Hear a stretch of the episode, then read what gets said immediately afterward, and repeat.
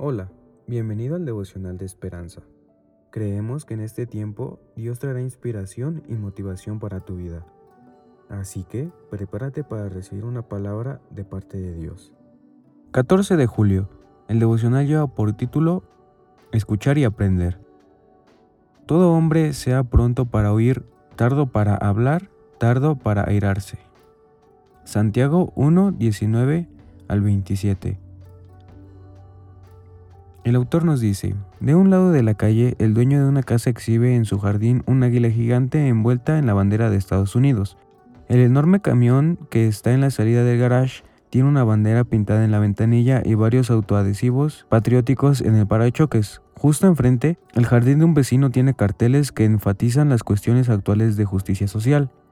¿Las personas de esas casas pelean o son amigos? Podríamos preguntarnos, ¿es posible que ambas familias sean creyentes en Cristo? Dios nos llama a poner en práctica las palabras de Santiago 1.19. Todo hombre sea pronto para oír, tardo para hablar, tardo para irarse. Muy a menudo nos aferramos obstinadamente a nuestras opiniones y no estamos dispuestos a considerar lo que piensan otros. El comentario de Matthew Henry dice, deberíamos ser rápidos para oír la razón y la verdad de todas partes y ser lentos para hablar.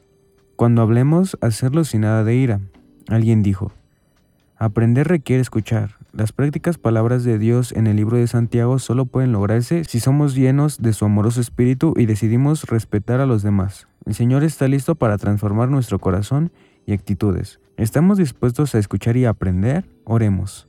Dios, ayúdame a aprender a escuchar más y a hablar menos. Amén.